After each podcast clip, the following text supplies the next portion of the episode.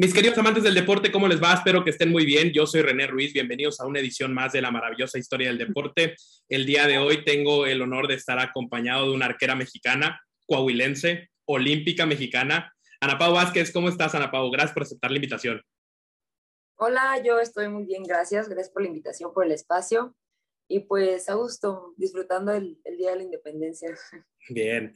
Ana Pau, hace unos días vi en tus redes un reconocimiento que te hizo el gobernador de tu estado, Coahuila, y más allá de tus logros como atleta de élite y de competiciones de talla internacional, supongo que este tiene un sabor diferente, ¿no? ¿Qué se siente ser reconocida en tu tierra?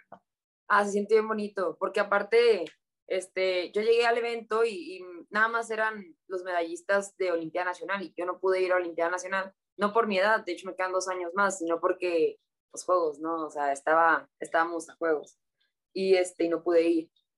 Pero pues me invitaron al evento y yo dije, bueno, pues está bien, ya me sientan en una silla. Eh, de hecho, no me sentaba en el presidium y al final me dijo la directora que, que, fue error de la organización y yo, ah, pues pensé que, pues yo pensé que nomás iba a ver, ¿no?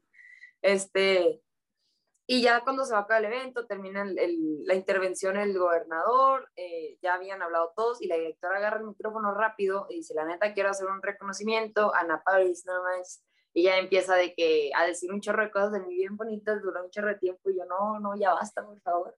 Y, este, y el gobernador me dice, vente, yo me quiero tomar una foto, y el gobernador, la directora, y yo, no, no, no, casi lloro. Y este, pero lo que yo más anhelo ahorita es, es poder tener la oportunidad de ganar el, el, premio estatal del deporte Coahuila en la categoría de atleta absoluto, ¿no? De, pues sí, el mejor atleta de Coahuila es, es lo, que, lo que deseo en este momento, nunca lo he ganado. Lo gané, pero no el del atleta absoluto, gané en la categoría juvenil. Este, pues sí, muy bonito y todo, pero pues yo quiero la otra. Y seguramente va a llegar, ¿no? Al final de cuentas creo que tienes el, el camino bien marcado y por lo que yo he visto de ti, eres una persona de metas y que tiene la mentalidad bien fija en sus objetivos y al final de cuentas creo que se va a dar. Ana Pau, eh, van a llegar esos reconocimientos y van a llegar muchas más competencias de élite, pero vámonos por partes. Eh, ¿Cómo era Ana Pau de niña? ¿Cómo era Ana Pau eh, en ese momento? Es pues, una etapa más joven y en qué momentos aparece el deporte en tu vida. Supongo que siempre fuiste inquieta y siempre tuviste deporte en tu vida, ¿no? Sí, mamá. De hecho, a la Napao de niña no ha cambiado casi nada la Napao de ahorita. Y mi mamá me lo dice, de que, güey, es que no has cambiado, güey. O sea, eh, hiperactiva, súper hiperactiva. Una perica, una cotorra, cañón. Amiga de todos los niños, enemiga de nadie. Este, porque es la neta, en la escuela había sus grupitos y yo no estaba en un grupito, yo estaba en todos. Uno, dos, tres, cuatro, cinco. En el de los ignorados, que la neta pues a mí me caían bien, en el de los callados, en el de los popus, en el de los niños, en el, o sea, en todos, en todos. Era muy vale madre, muy, muy vale madre, o sea, estaban los niños jugando fútbol americano ahí en el receso y yo me metía a jugar fútbol americano porque yo quería y podía y por qué no, o sea, ¿cuál, es lo malo? Este, claro que en ese momento las niñas como, ¿por qué está jugando eso? Y poco a poco, ¿no? Me metí yo y empecé a jugar y de repente se metió mi mejor amiga y empezamos a jugar las dos y de repente se metieron otras dos y ya éramos como, ya no era una, y éramos como 10 niñas jugando fútbol americano las maestras de, wow, wow, wow, ¿qué está pasando? ¿Qué está pasando? Y, este, y como que le quitas el, el estigma, esa como, sí, como el tabú. Este, y pues siempre me gustó hacer ejercicio. Bueno, no, no hacer ejercicio, sino hacer deporte, porque me parecía bien entretenido, me, me gustaba mucho el soccer, bueno, jugar soccer, me gusta mucho en lo personal, no soy fan de verlo, aunque a veces sí me pico. Este, soy muy fan de ver y jugar fútbol americano, cañón, jugar tochito, este, me gusta, me gusta mucho intentar deportes en los que no soy buena, o bueno, no soy buena porque no los practico nunca. Por ejemplo, el tenis me gusta mucho, este me gusta verlo. Y también estuve en gimnasia, estuve en natación, o sea, hice muchas cosas en básquetbol también, el básquetbol no me encantaba, la verdad, pero pues no sé, como que me gustaba ir a, a los torneos. Y pues así, súper hiperactiva, súper hiper, hiperactiva hasta que hasta que me, lastiman, me lastiman la muñeca en fútbol americano. Y ahí fue cuando mi mamá dijo, ¿sabes qué? Los golpes con los niños, porque juega con los niños equipada, ¿no? Los golpes con los niños pues ya están, ya están fuertes, o sea, yo antes era así toda chovi, toda, toda, pues más o menos como ahorita, pero de niña y así bien amarilla, ¿no? Y, y este, y pues ya no, ya en sexto de primaria yo estaba en ardillas y también juegas con niños de, un, de primero y segundo de secundaria.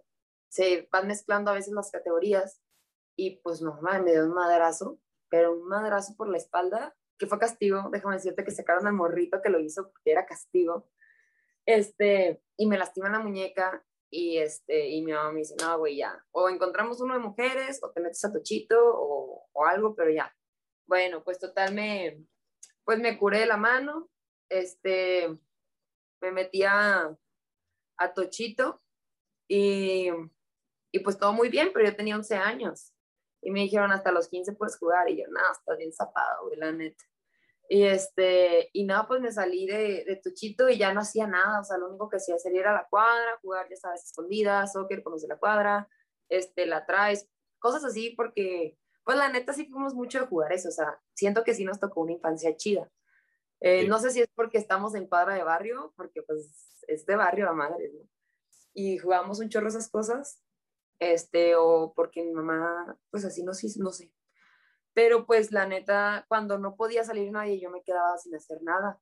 Y me quedaba literal picándome los ojos o viendo videos o algo así. Y mi mamá dijo, ya tiene arte esta morra, ya que se vaya. Con la pila bien prendida. Sí, sí, sí. O sea, de hecho, ya no sabía qué hacer y hacían concurso de cubo de Rubik en el, en el colegio. yo dije, güey, pues nunca me ha gustado perder. Entonces dije, bueno, manches, pues lo voy a agarrar a ver qué pasa. Y lo agarré y pues primero bien lenta, pero gané, ¿no? Todos éramos muy lentos, pero yo fui la menos lenta, ¿no? Entonces ya después empecé a aprender más cosas y ya me obsesioné mucho con el cubo de Rubik porque no tenía nada que hacer. Y pues empecé a jugar al cubo de Rubik y ya me, me hice pro, bueno, no pro porque no lo armo en cinco segundos, pero lo empecé a armar muy rápido y ya, ya ganaba en el colegio y cosas así y estaba chido. Y este, y luego ya mi mamá descubre el tiro con arco. No dejo el cubo, de hecho hasta la fecha todavía hago el cubo de Rubik. Este, ¿Lo llevas a tus competencias o no? Sí, de hecho cuando estoy, normalmente desde que te, pues desde que empecé a armar el cubo de Rubik, que fue a los 12, bueno, pues sí, cuando salí de, de americano. Eh, a los 12 yo empecé a armar el cubo de Rubik y desde, ese, desde entonces, o sea, creo que lo, me lo llevaba a las compes y desde el 2014 siempre, 2015, desde el 2015 en las competencias empezaba a armarlo. Como para no estar pensando en, en voy así, qué va a pasar y que no sé qué, pues me concentraba en lo que estaba haciendo con el cubo. Y lo, traje, lo traje en Barranquilla, lo traje en el Mundial de España, lo traje en Juegos, lo traje en todas las copas, lo traje en diferentes internacionales como en Las Vegas, o sea, en todos lados me ven con el cubo de Rubik. Y este, y ya pues eh, te decía, eh, la mamá de una amiga le dice, oye, mi niña está en tiro con arco, este, ¿por qué no metes a Ana Pau? Y le dijo mamá, pues sí, ¿no? Para que haga algo, no importa. Y me dijo, y le dije, güey, estás bien zafada, la neta. O sea, te digo, hice natación, gimnasia, eh, americano, tochito, hice básquet, soccer, y en todos corres, y en todos te cansas, y en todos sudas, y en todos es una friega. Y de repente me dicen, no, tiro con arco. Y lo primero que se me viene a la cabeza fue, qué hueva, güey. Qué hueva estar parada jalando una cuerda. Y hacer eso muchas veces, nada. No, no, no. No, y le dije, mamá, no quiero. Y me dijo, no, es que nos pregunta, güey, vas a ir. Y yo, puta. Y hasta eso, pues siempre he sido obediente. En ciertos, de cierta manera, siempre, nunca le he contestado a mi mamá así de que no quiere, que no sé qué, si rinchuda con ella. No, es como de, bueno, pues ya voy, ¿no? Y este, y ya, y pues fui. Y de hecho me llevó la mamá de mi amiga, o sea, salimos del colegio y la mamá de mi amiga me lleva a su casa, comemos, mi amiga se cambia y mi amiga está bien petit, así, así, bien petit. Y pues yo no estaba petit y su ropa no me quedaba, entonces me tuve que ir en uniforme de diario con la falda y las medias y así. Y yo, puta, lo que me faltaba, Pero pues a una morra de esa edad no, no le importa, es como, nah, Nada. como que está sucio, ajá, ¿no? Y pues ahí me tienes, ¿no? Este, ahí en el, en el campo, llego al campo y me ven y pues lo primero que, que en lo que uno se fija cuando ve a un niño niña de iniciación es, pues está fuerte, o sea, así como no gordo, sino como fuerte, pues chance, ¿no? Y ya si está fuerte ya es, ya es un plus. Y este, me vio la entrenadora y me dijo, pues sí les da, o sea, chance sí le anda dando, ¿no? Y pues ya me puso así el ejercicio. Y, este, y pues yo nada más hice ejercicio, sentadillas, lagartijas, abdominales, eh, parado de puntas para pantorrilla, eh, hice todo ese tipo de ejercicios, fondos, y ese fue mi día de entrenamiento yo llegué con mamá y yo, me quiero salir. Y mamá, no, vas a volver a ir. Y yo, está bueno, pues. Entonces ya me empezó a llevar y ya a mí no me gustaba y la neta yo ya, o sea, me quería salir y dije, ya, o sea, búscate un, un, equipo de tochito para que, para que pues te salgas y te metes a tochito, porque este pedo no me gustaba. Hasta que ya llegó el día en el que iba a ser una competencia, estamos un mes y les faltaba una morrita en el equipo de compuestos. Y pues yo, yo era de la categoría y me dice el entrenador, no, güey, pues ten este arco desde iniciación y te voy a enseñar a tirar. Pues para ya meterme ahí al equipo, pues para, para llevar equipo completo. El equipo completo es una medalla más, ¿no? Una posible medalla más. No, sobres. Y me lo da y, y tiro y lo primero, no toda chueca, no sabía cómo agarrarlo, cómo poner la flecha. Y toma, le doy así un tras al gatillo. Es que yo empecé en compuesto. Y mi entrenador así, y ya me dice, no, mira, no le picas, pones el dedito y haces presión y luego le jalas con la espalda. Y yo, a ver, pum, y me salió y así en la asustadilla. Así, que no sé qué, y ya, así duré una semana, me prestó un arco rapidísimo, o sea, bueno, de hecho me vendió un arco, pero estaba muy barato, la verdad. Este, entonces me vende el arco y, llega el material y me presta material y compro otro material y así. La verdad es que no gasté mucho dinero. Y vamos a la competencia y puta, ahí en la competencia me acuerdo que en ranking quedé en primer lugar, pero me sacaron a la primera en rondas. O sea, sí gané como unas cinco medallas, pero la de rondas, la chida, no la gané. No, hombre, me, me, me ardió el corazón así, no, güey, no, o sea. ¡Ah! A, la, a la Anapau competitiva algo le picó el orgullo ahí, seguramente. Sí, una avispa vino y ¡sa! Y yo no, y, y no. De ahí, pues yo vi, yo ahorita veo lo que tiré y obviamente es una puntuación bien bajita, pero pues todos tiraron bien bajito. Y este, y pues sí, o sea, me aferré, ¿no? Dije, güey, pues tengo que hacer esto, meter un 10, en el en caso del indoor, meter el 10 tres veces, y este, y pues ya, o sea, una vez batallé un chorro, siempre tiraba 9, 8, 8, 8, 9, 9, 9, 9, 9, pero nunca metí el 10, ¿no? Hasta que lo metí, dije, a huevo, a ver, ahora meto tres veces, y ya lo metí tres veces, y ahora dije, ok, esto lo tienes que repetir 10 series, güey, para tirar un perfecto. Hasta la fecha no lo he logrado, me quedé a un 10 para lograr eso, y para lograr el 6, bueno, esos son 300 puntos, se tienen que hacer dos veces, o sea, 600. Y al 600 me, pues me queda tres puntos, ¿no? Tiene 597, o sea, nunca he logrado un perfecto. Y pues me quedé ahí y dije, no, güey, hasta que lo logre. Y pues la neta me, o sea, no sé, soy mucho de que hasta que me Y aquí sigues. Y, aquí, sigues intentándolo. Sí, me voy a salir hasta que tire un 360 con puras X y un 600. Ese día Ana Pau out. Nadie lo ha logrado, entonces vamos a ver cómo, cómo nos va. Oye, Ana Pau, hablamos de tu etapa de iniciación en el tiro con arco y de cómo lo descubriste casi casi por accidente, ¿no? De, cuestiones del destino, al final de cuentas. Siempre hay un momento trigger en la vida del atleta. O sea, siempre hay un momento que detona ese, eh, ese espíritu competitivo en el cual un atleta se da cuenta que sí tiene las posibilidades y las aptitudes como para competir al más alto nivel. ¿Te acuerdas cuál fue el tuyo? Creo que fue en compuesto. Es que tuve dos, pero el más fuerte fue en compuesto fue cuando empezaba a tirar arriba 340 puntos a 50 metros con carátula chica yo tenía 13 años. Yo dije, la madre, güey, pues estas puntuaciones yo me comparaba mucho con los grandes. O sea, no con los grandes arqueros, sino con los de mayor edad o con los de mayor tiempo en tiro con arco. Entonces yo dije, ok, yo todavía no cumplo el año. Bueno, más bien, llevo un poco más del año y esta morra lleva 6 años y yo ya estoy tirando 340, güey. Y esta morra lleva 3 años y yo estoy tirando 340 y en una competencia tiró el 3.46, en otra competencia empaté a la, a la que en ese entonces era campeona del mundo, que era Erika Jones, que era la, para mí era la mejor compuesta del momento. Ahorita ya no tira, ya tiene su familia y todo. Pero pues cuando vi lo que hice dije, madre, no manches, o sea, sí puedo, sin problemas sí puedo. Y ya yo me veía en las competencias nacionales y veía que yo le ganaba o quedaba uno o dos lugares o estaba dentro del, del juego con las que ya, ya tenían más de cinco años todas y eran del Estado Potencia Jalisco o Estado Potencia Nuevo León. Este, hay más Estados Potencia, pero en ese momento pues eran más eh, Jalisco Nuevo León los más fuertes. Yo dije, güey, sí, y mi entrenadora la neta me decía, es que si traes con qué al Chile, eres bien fuerte, ¿no? Obviamente sí había momentos en los que decaía y empezaba, soy una morrita, yo lloraba un chorro, de hecho lloro, pero ahorita ya me espero a, termino, salgo y ya fuera ya lloro, ¿no? pero ahí no, ahí en el momento lloraba de que lágrimas de cocodrilo, más bien así Magdalena, ¿no?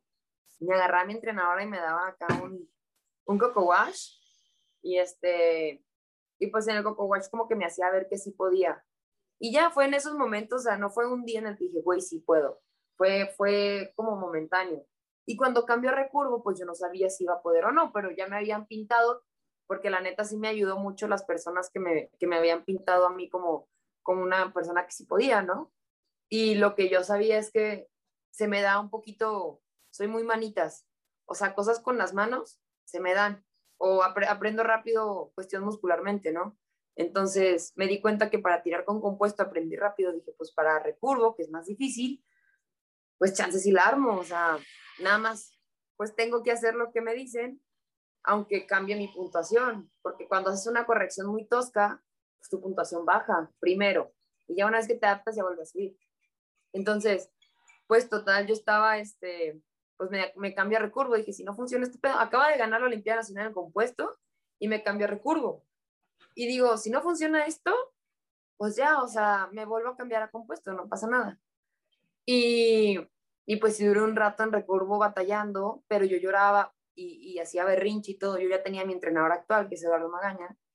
Este, y puta, chocábamos bien, bien cañón, porque, porque pues yo platicaba mucho y, y de repente llegaba muy, muy tarde y no me disculpaba y cosas así, que está acostumbrada a hacer en compuesto. Y acá no, acá sí era mucho más estricto, más disciplina, más constancia, porque es más difícil. No, está bien.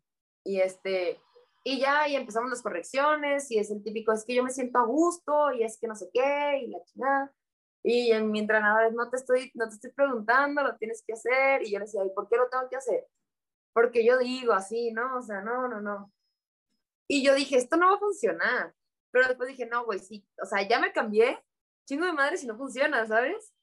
Entonces estuve y estuve y estuve y me di cuenta que sí podía hasta que comparé las puntuaciones ya no con las de compuesto, porque a mí me da coraje compararlas con las de compuesto porque eran muy bajas. Ya las empecé a comparar con las de recurvo. Lo mismo que hice en compuesto, comparar con los que ya llevan más tiempo. Bueno, es lo, es lo que yo hice, ¿no? Comparé con los que ya llevaban más tiempo en recurvo y yo ya estaba tirando casi lo mismo. Y dije, güey, a la madre, esto se me dio rápido, ¿no?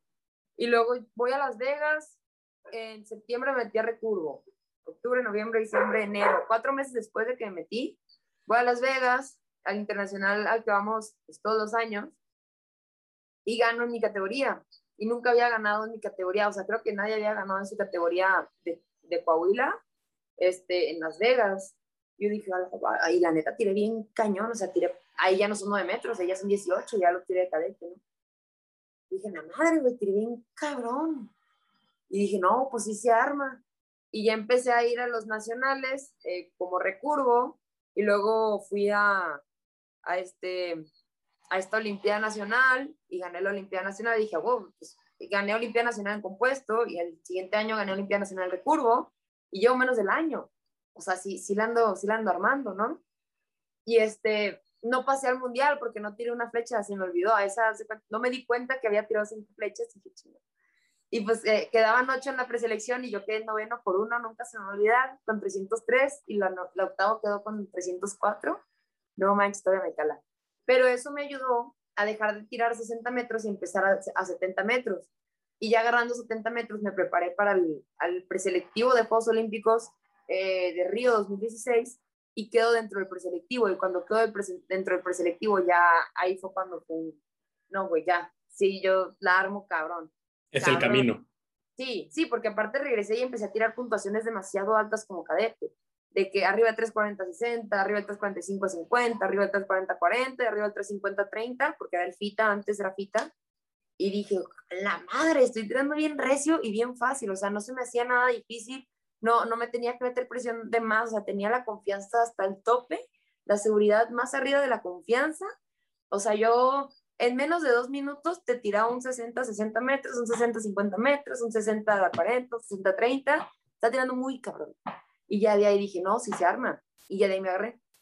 Ahí ya de ahí me agarré. Dije, no, si la, la vida del atleta está llena de esas decisiones y al final de cuentas, esta decisión que tomaste de cambiar de compuesto a recurvo tuvo sus buenos frutos, ¿no? Al final de cuentas, creo que, creo que trajo resultados positivos. Ana Pau, hablando con el abuelo Álvarez, una persona que tú conoces muy bien, evidentemente, me contaba que a través de la ingeniería él eh, encuentra herramientas para ir mejorando y perfeccionando que me queda claro que tú también lo quieres hacer por cómo te escucho hablar y por tu eh, deseo de siempre mejorar. Él me decía que por la ingeniería estudia los arcos y que ahí puede hacer ligeras mejoras que van poco a poco mejorando su desempeño. Ana Pau, ¿a qué apela para poder hacer ese tipo de cosas? Eh, ¿cómo, ¿Cómo perfeccionar algo que tantos años llevas practicando? Bueno, mira, yo también estoy estudiando ingeniería. Estoy estudiando ingeniería biomédica en mi caso. Creo que la abuelo está estudiando ingeniería mecatrónica, si no me equivoco. Creo, no sí, creo que sí. Mecánica, este, creo, ¿no? Bueno, mecánica. Sí. Bueno, sí. Entonces, eh, sí me gustaría llegar a ese punto. Yo apenas llevo un año, eh, hubiera llevado ya año y medio o dos incluso, pero tuve un problema con Barranquilla que me hizo forzosamente tenerme un semestre sabático. La verdad no me gustó para nada, me pegó muy fuerte eso. Este, y este semestre que me tomé por juegos, este, porque pues acaba, estaba en juegos de hecho, entonces dije, es que no va a poder, lo siento. Eh, entonces apenas llevo un año. Me encantaría saber la física que él sabe, que en, en algún punto la voy a saber, pero por el momento creo que son principios que me dan mucha curiosidad. O sea, y pregunto mucho. Yo soy de preguntar muchísimo. El, el tiro con arco la mecánica del tiro con arco, no tienes una idea de la física que involucra y la matemática, está cabrón, o sea, creo que es la palabra, está cabrón. Además, rápido, platicamos justo de ese tema que, que me decías. Él me decía que es de los pocos deportes, o casi el único, en el cual tu desempeño como atleta llega hasta cierto punto porque después dependes de todos esos elementos que tú me estás diciendo. No es como el atletismo, la natación, en el cual dependes 100% de tu desempeño, ¿no? Bueno, yo creo que todos tienen como sus cositas, ¿no? O sea, desde la ropa, de que no es que esta me incomoda para correr o me incomoda para nadar o para hacer clavado, lo que sea, ¿no? Pero en nuestro caso, la ropa es lo de menos. Bueno, a veces tiene que ver las mangas, ¿no? Que mientras no estén muy holgadas porque puede rozar la cuerda. Pero sí, o sea, la verdad es que sí. Hay veces, y, se ha, y ha pasado la típica trampa de otros arqueros, eh, a mí en lo personal no, pero sí he sabido que ha pasado, este, que uno está muy bien muy bien. Y no, no hacen más que moverle una vueltecita al botón, que es el botón de presión lo que empuja la flecha. Le dan una vueltecita hacia donde tú quieras. Es más, te dejan suave la flechita. Y de repente, pum, el grupo ya, a chingas madre, todo no cae. Yo tuve un problema bien fuerte con la cuerda, pero yo no puedo explicar eso porque me van a decir, ¿qué pido, güey? O sea, solo la cuerda al final el arco este, es el arquero, no el arco, No, no, muchas veces eh, el arquero depende mucho del arco. Si el arco está muy bien, ya es tu chamba.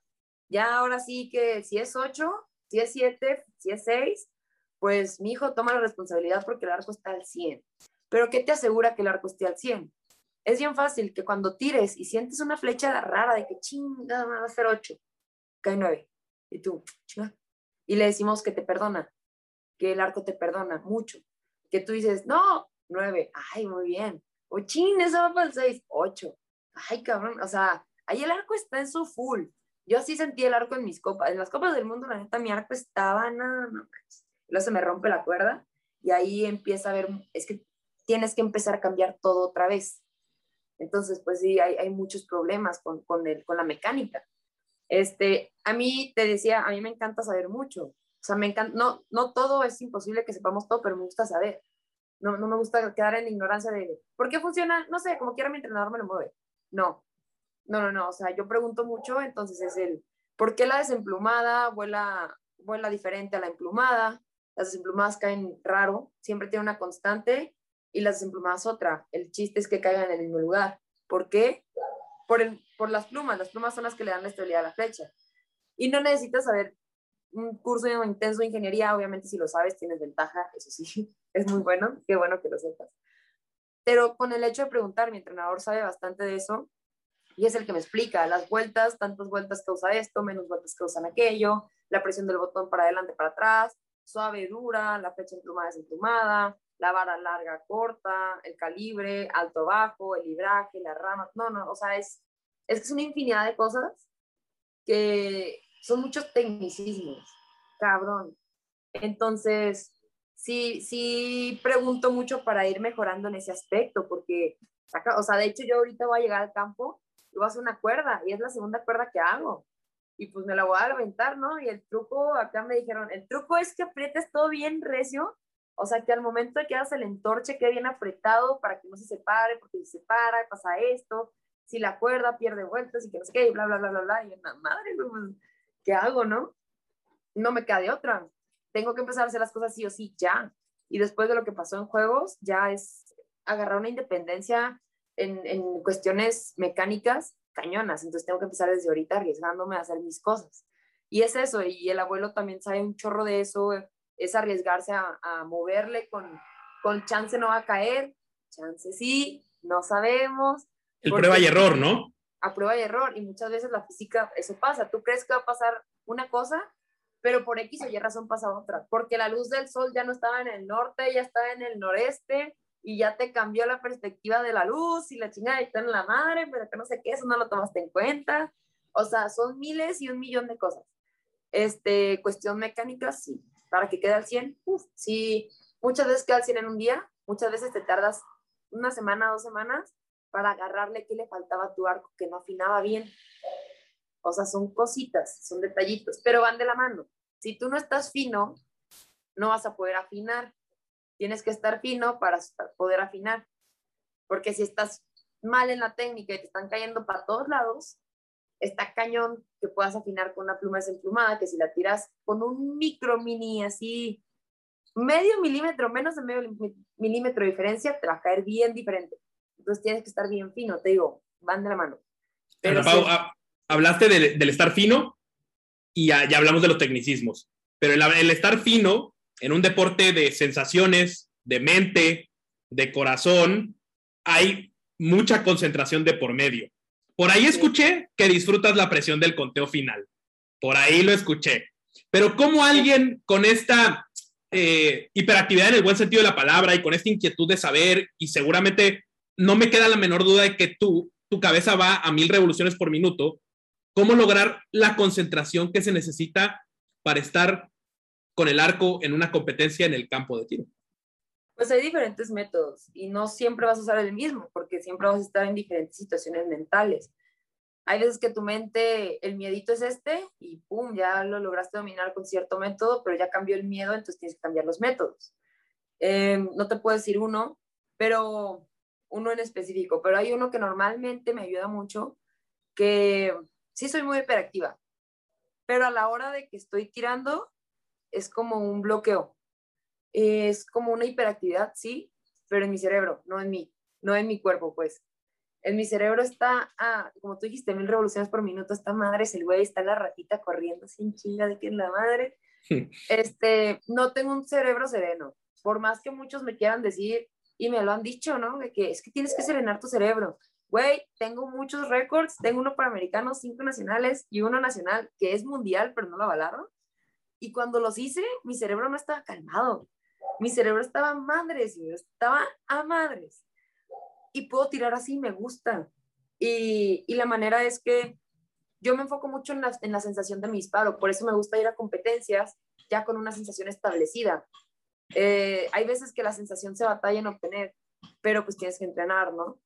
Entonces, ya cuando llegas con una sensación de disparo, ya no te concentras en que este dedo no se mueva, en que este dedo haga la presión suficiente, en que el codo no tan arriba, más abajo, que este empuja mucho o no tanto, o sea, no te enfocas en eso, ya te enfocas en, en la sensación, en, ah, este se sintió bien y va a caer bien.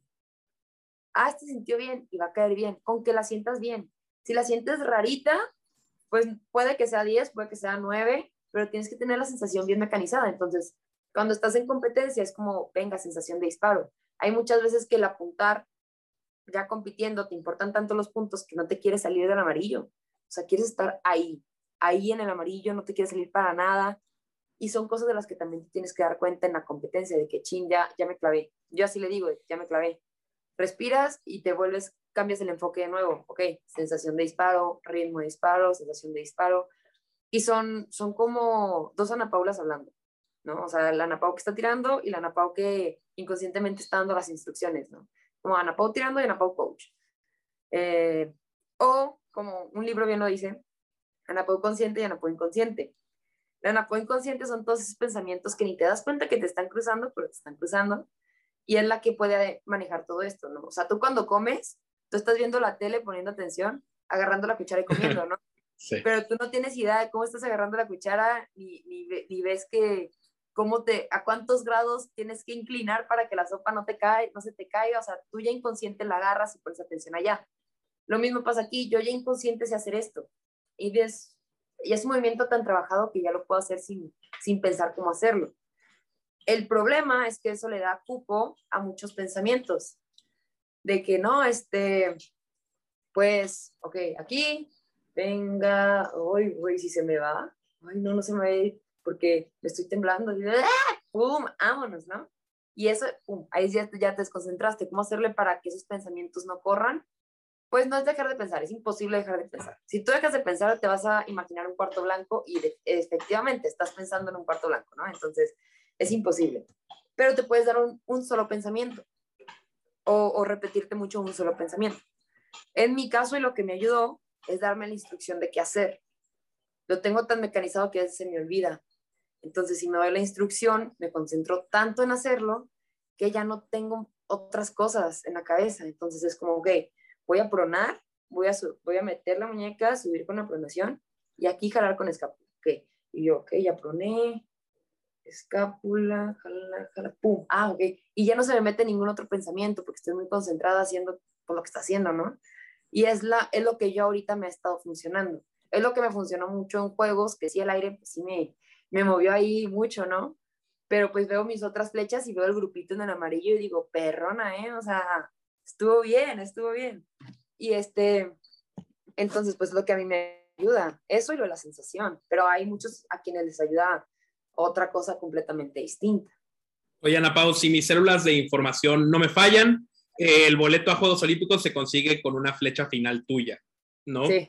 Eh, ¿Qué se siente pertenecer a un grupo de arqueros y de arqueras mexicanas que son top mundial y top eh, de su disciplina? y tú con esta incursión como nueva figura del equipo, ¿qué representó para ti el poder pues, tener esa responsabilidad en el momento? Ya sabemos que te gusta la presión, pero ¿qué sentiste en ese momento de poder, eh, digámoslo así, cargar al equipo en tus hombros?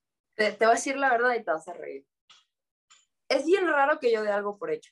Hasta que no pase, lo doy por hecho. ¿Sabes? Súper raro. Pero en ese momento me di la libertad de darlo por hecho. Al menos en mi mente, no lo grité, pero en mi mente dije, va, ya vamos a Juegos Olímpicos. Es más, yo tiré esta flecha ya casi llorando, de que ya, porque sabía que iba a ser, o sea, sabía que iba a ser 10 o 9. Y ¿sabes qué pensé? Lo único que pensé fue, siéntela bien, siente la flecha bien, no importa que sea 10, no importa que sea 9, tenía que ser un 7 o un 6 para ganar. Entonces dije, güey, siéntela bonito. Y la sentí poca madre, de hecho me quedé poquito arriba si mal no recuerdo, creo que fue nueve arriba. Este, y la tiré, y cuando la tiré, te lo, se me pone la piel. Cuando la tiré, es que no te sé explicar cómo, pero la tiré y yo estaba festejando sin que la flecha cayera, porque tú sabes, el arquero sabe. Como siente la flecha, él sabe qué va a hacer. Por eso ves que la tiras y dice, no, y la flecha todavía no cae. Dice, ¿qué pedo no ha caído? ¡Pum! Siete, ¿no? Se sabe, se sabe lo que hacemos. Y esa la sentí, y cuando la sentí yo, no, ya, haz de cuenta, nomás estaba esperando que fuera nueve para poder brincar, pero yo mismo ya quería brincar y festejarlo. Y este, y pues cae, y pues tiramos 56, si mal no recuerdo, eran dos 10, cuatro nueves, y no, o sea, no, es que ha, sido de, las, de los momentos más felices de toda mi vida, definitivamente, y qué, qué chistoso, porque ha sido de los momentos más felices, y es un momento que me duró cinco minutos, diez minutos y yo lo, o sea, pagaría y, volvería a nacer y vivir todo lo que he vivido nada más por volver a vivir ese momento. Pero sí, o sea, la verdad es que yo ya tenía la seguridad de que ese fecha iba a caer bien, pero súper segura que estaba. Incluso cuando se tenía que tirar el 10 contra Estados Unidos, que ya habíamos ganado la plaza, pero contra Estados Unidos para ganar el match, se tenía que tirar el 10, yo dije, güey, sí lo tiro, güey, chingue madre, por supuesto que lo tiro. Cuando la tiré dije, y a huevo va a ser 10. ¡Pum! 10 y son cosas que se sienten, en ese momento ya, ya está muy, no sé, como que ya tiene la sensación muy pura. Eso fue antes de que se me rompiera la cuerda. Volvemos, un deporte de sensaciones al final de cuentas, ¿no? Sí, sí, sí, o sea, cañón, cañón.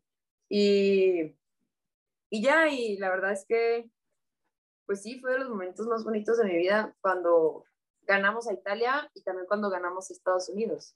Fue muy bonito, la verdad fue hermoso. ¿Y qué se siente estar cobijada por dos personas que pues, son unas cracks absolutas como Ale Valencia y Aida Román? Se siente muy bien tener su respaldo, o sea, tener su apoyo, su respaldo, sus enseñanzas, la verdad es que es otro show. Eh, al principio yo ya no las veo este, como Ale Valencia y Aida Román, que yo las veía y temblaba, ¿no? Así, yo las veía y temblaba de que me, me voy a orinar aquí mismo. Este, ahorita ya he tirado tantas veces con ellas y contra ellas que, que ya son mis compañeras de, de, tiro, ¿no? O sea, la verdad es que ya son mis compañeras, ya las veo como, como lo que son, son, son arqueras muy buenas, son personas, muchos los ven como, como fenómenos inalcanzables, pero ni yo, ni ellas, ni nadie es un fenómeno, un fenómeno inalcanzable, ¿no? Jamás, nunca. O sea, quien te diga, nunca va a ser como ese güey, pues no, nunca va a ser como ese güey, chance es mejor. Entonces, yo ya las veo como eso, como dos personas que me pueden enseñar muchísimo y con las que disfruto mucho tirar. Eh, disfruto mucho tirar con ellas porque sí, pues la verdad, eh, aprendes bastante y no, no porque ellas te digan, ok, te voy a enseñar, no, o sea, simplemente de ver lo que hacen, te llevas mucha información. Incluso yo tiro con esta, bueno, también estuvo Valentina en las concentraciones y en las copas y yo le he aprendido muchísimo, aunque no tenga la misma experiencia que Ale y Aida, este, tiene casi, casi la misma experiencia que yo, pues ella empezó, tenemos casi el mismo tiempo tirando. Este, y ella empezó bien morrita en el recurvo, como a los nueve, creo que si mal no recuerdo empezó, yo empecé hasta los 14. Entonces, pues sí, de hecho ya sabe un poco más de cosas que yo y también le, también le aprendo un chorro, le aprendo cómo disfruta, le aprendo cómo, cómo entrena, la garra que tiene. Hay veces que de repente uno siente que ya perdió su garra, pero llega alguien con garra y te acuerdas, y dices, ah, ok, ok, sí, sí, claro. Y pum, otra vez empiezas de nuevo, ¿no? Entonces, pues sí, a, las tres les he aprendido y estoy segura que con la persona con la que tire, le voy a aprender muchas cosas. Siempre, siempre. Hay otra información que tengo por ahí y es que eliminaste redes durante los Juegos Olímpicos. Sí. Primero que nada, admiro tu valor para tomar esa decisión. Y segundo, te quiero preguntar cómo tomar esa decisión en un mundo tan conectado, sobre todo estando por primera vez en los Juegos Olímpicos a lo mejor con la necesidad de compartir con el exterior lo que se ve ahí adentro, como muchos de tus compañeros atletas lo hicieron durante su estancia, ¿no? Cuéntame un poco cómo, en qué te basaste para tomar esa decisión. Bueno, yo llegué y sí, efectivamente empecé compartiendo cosas, pero eh, el día en que iba a competir, ese día ya las eliminé, ¿no? O sea, la semana en que estuve, eh, todavía las tenía. Pero el día que ya empezó la competencia, pum, las, las eliminé. Y es bien fácil, de hecho, ya estoy eliminando redes en competencias, cuando vaya al mundial las voy a volver a eliminar.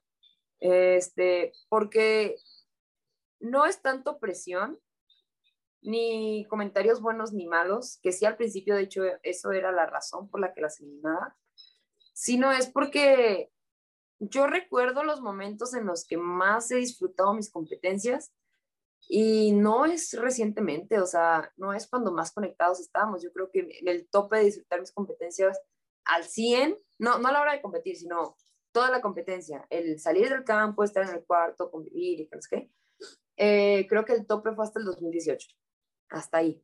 Y ya de ahí en adelante es bien raro porque tú quieres salir con alguien o quieres platicar o quieres ir por un café o algo así, que no creas, o sea, no creas que en la competencia te vas de peda. No, bueno, en mi caso, no.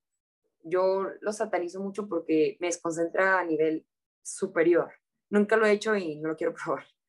Este, pero, pero si de repente ir por un café, yo creo que está bien, de que, ¿cómo te fue hoy? No, pues bien, o sea, y a ti, ¿no? Pues también pasó esto, ay, qué chido, platicas y que no sé qué, vas al cuarto con tu amiga, no sé qué, jajajiji, te regresas a tu cuarto, descansas, ves una película y así. Y en redes, literal, como no hay mucho que hacer en los hoteles a veces, es todo el tiempo estar así, todo el tiempo.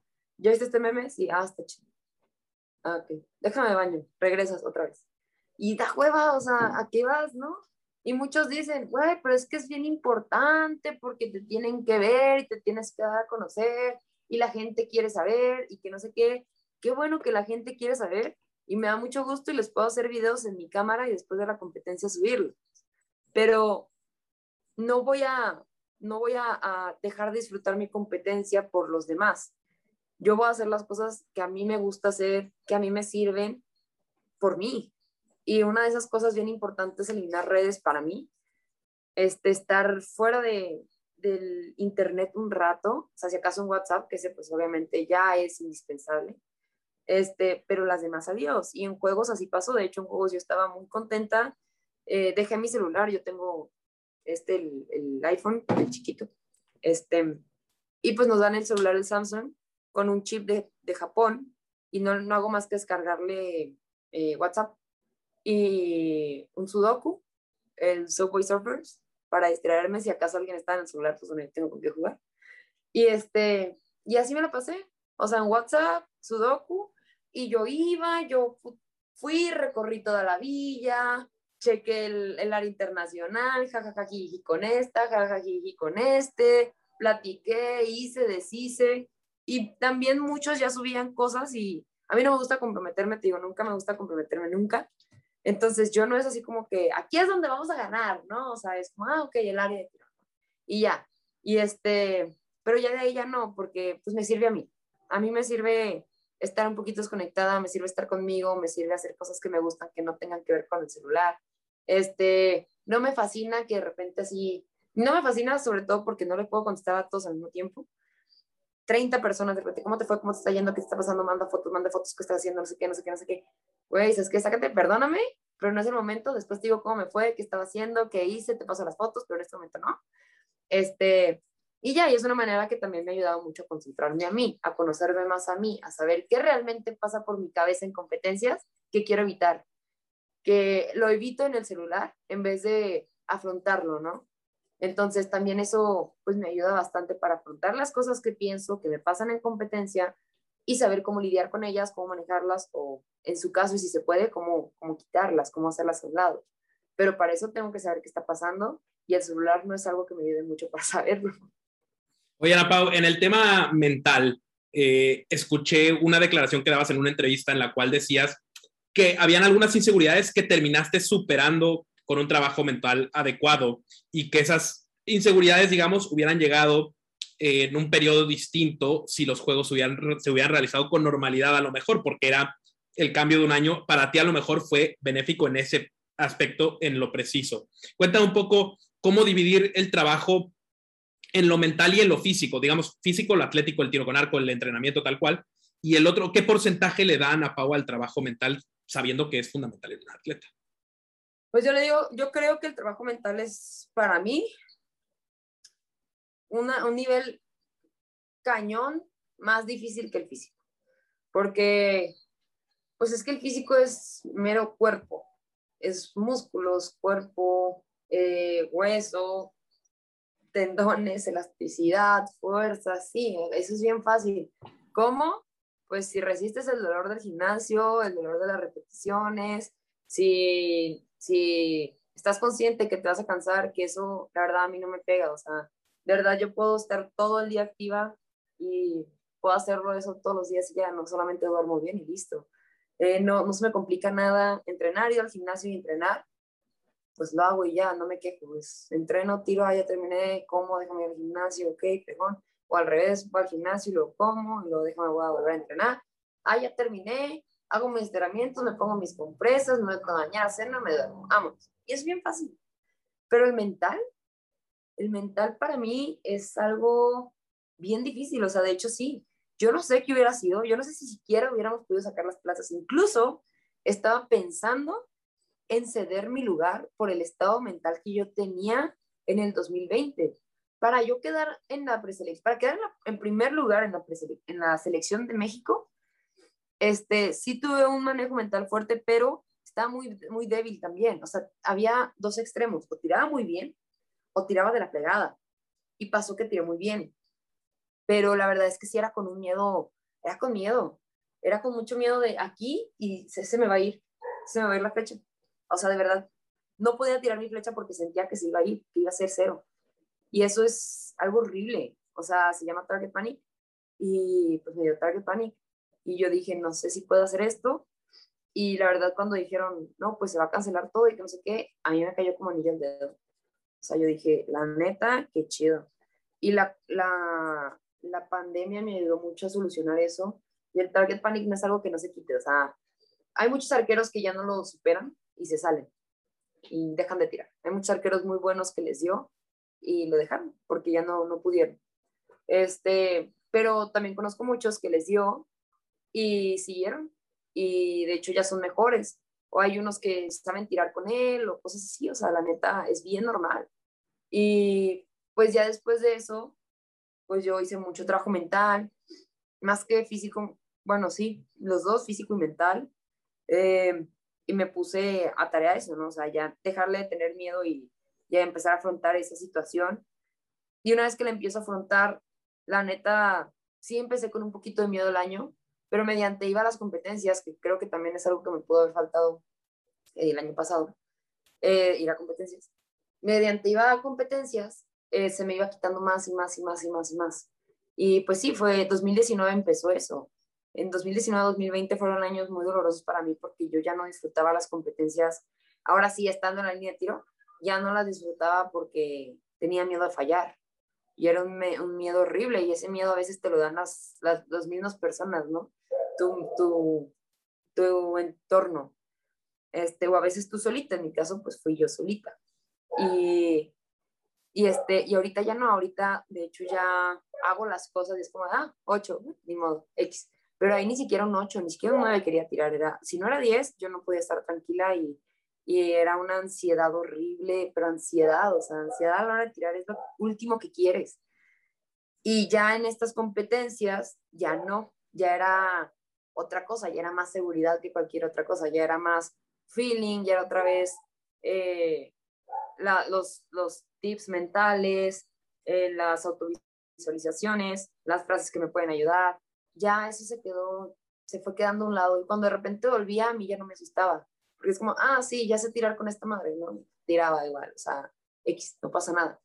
Este, pero pues sí, o sea, definitivamente sí fue un año difícil el año pasado y el, y el 2019. Yo sé que el 2019 saqué segundo lugar mundial juvenil, pero, pero pues tiré el, tiré el segundo, el mundial juvenil con eso, porque eso empezó a principios del 2019 y, y pues tienes que saber cómo empezar a manejar ello, tome, pues, tome el tiempo que, que tome, ¿no? Cueste lo que cueste. Y a mí, a mí, pues sí, me tomó un ratito mental, al parecer físico, pues sí le agarro la onda muy fácil, pero a lo mental se me complica.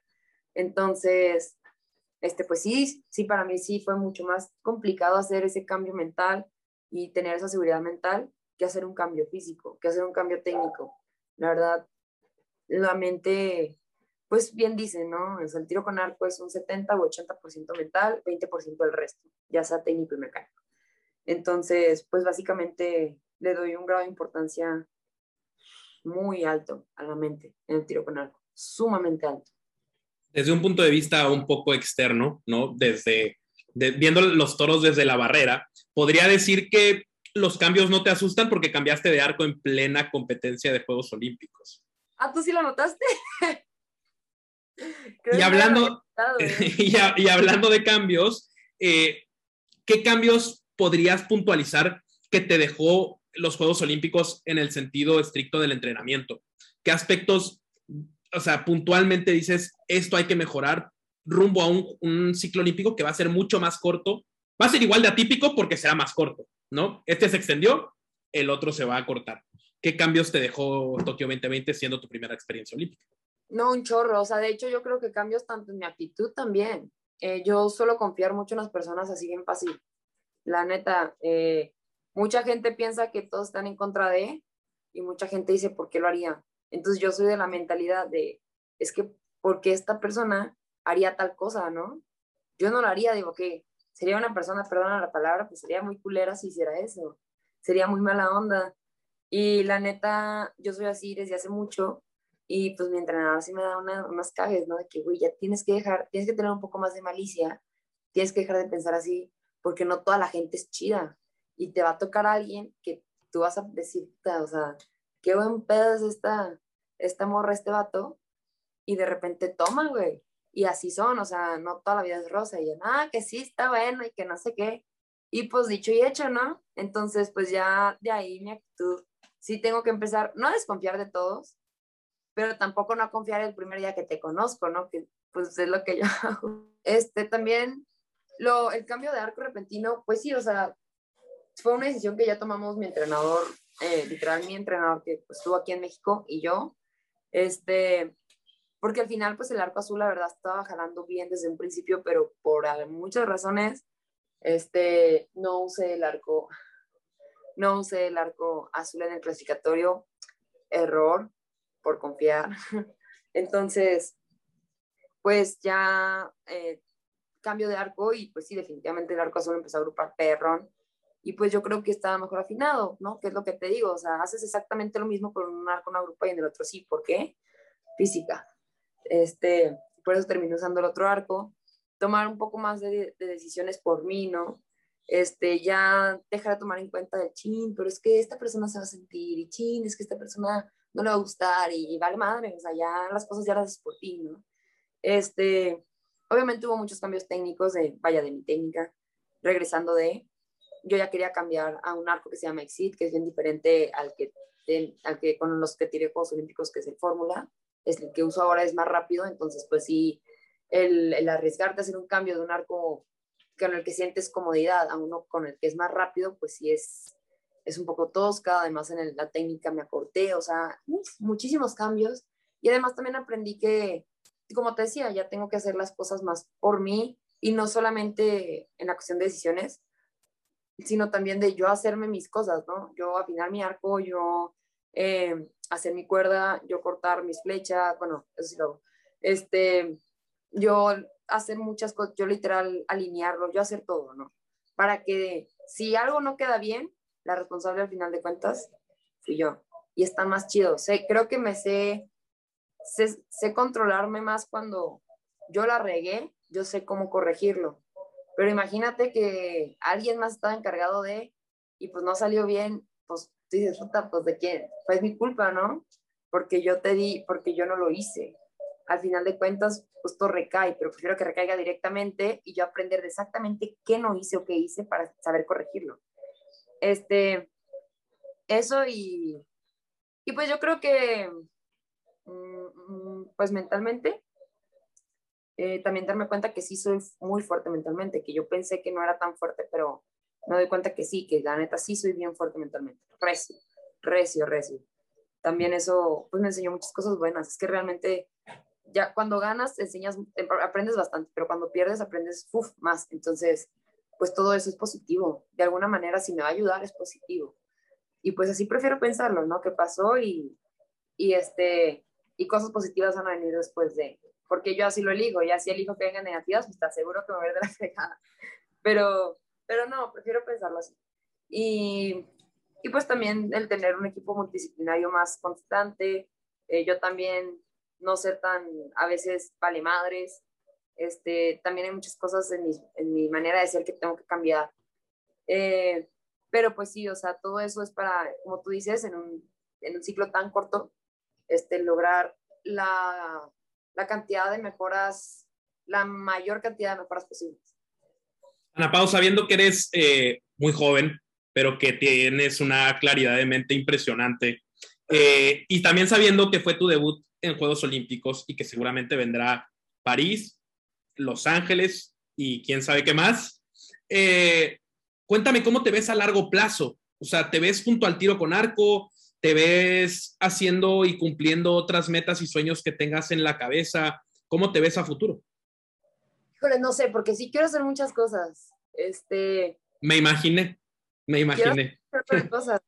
quiero graduarme en ingeniería biomédica, quiero ayudar a los paralímpicos, no solo de tiro con arco, a más paralímpicos, a, a hacer cosas que les puedan ayudar más. O sea, ya sea la prótesis o incluso si no es paralímpico, también sí meterme en mucho cuestión medicina y hacer cosas que te puedan ayudar a salvar vidas, porque pues yo tengo un recuerdo, pues todavía está reciente en mi cabeza, de que pues los doctores dijeron, no, no se puede hacer nada, ya no hicieron, ya no hicieron más y chance en un futuro si le investigabas más, pues se puede hacer algo, ¿no?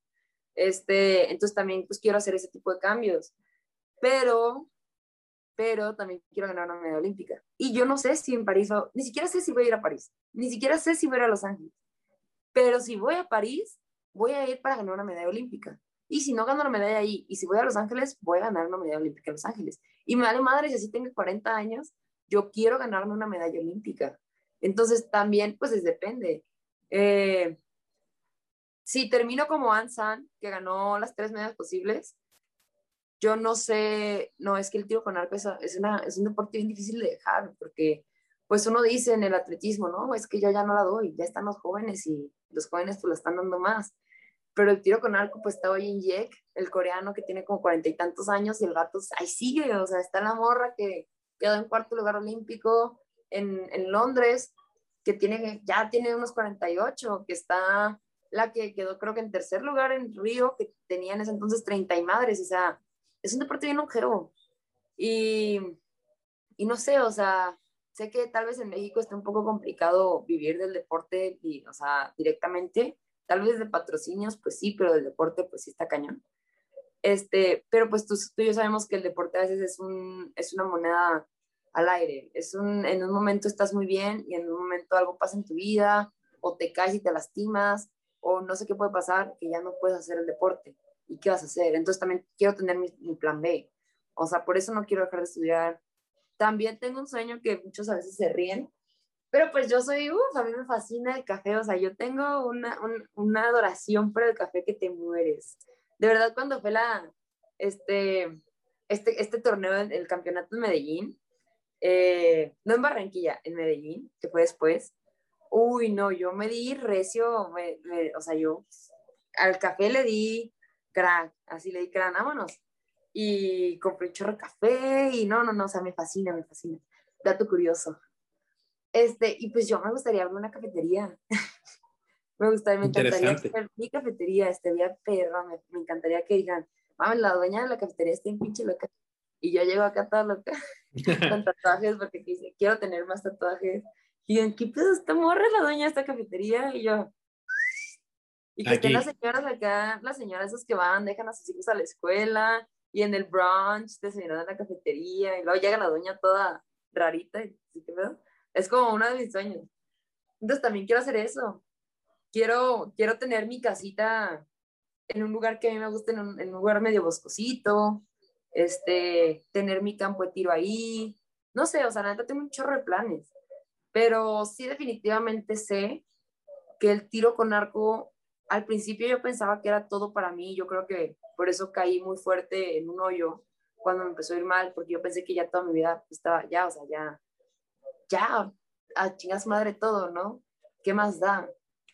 Pero pues no, el tiro con arco no es mi vida, el tiro con arco es parte de mi vida, es muy importante. Y qué bueno, he, tenido muchas cosas y he aprendido bastante y básicamente gracias a eso me, ah, me, ha hecho lo que soy, es una de las cosas que me ha hecho lo que soy. Y le tengo un amor inmenso, pero si en algún momento se acaba, se tenía que acabar, no pasa nada, tengo más planes, este, y no es el fin del mundo, definitivamente.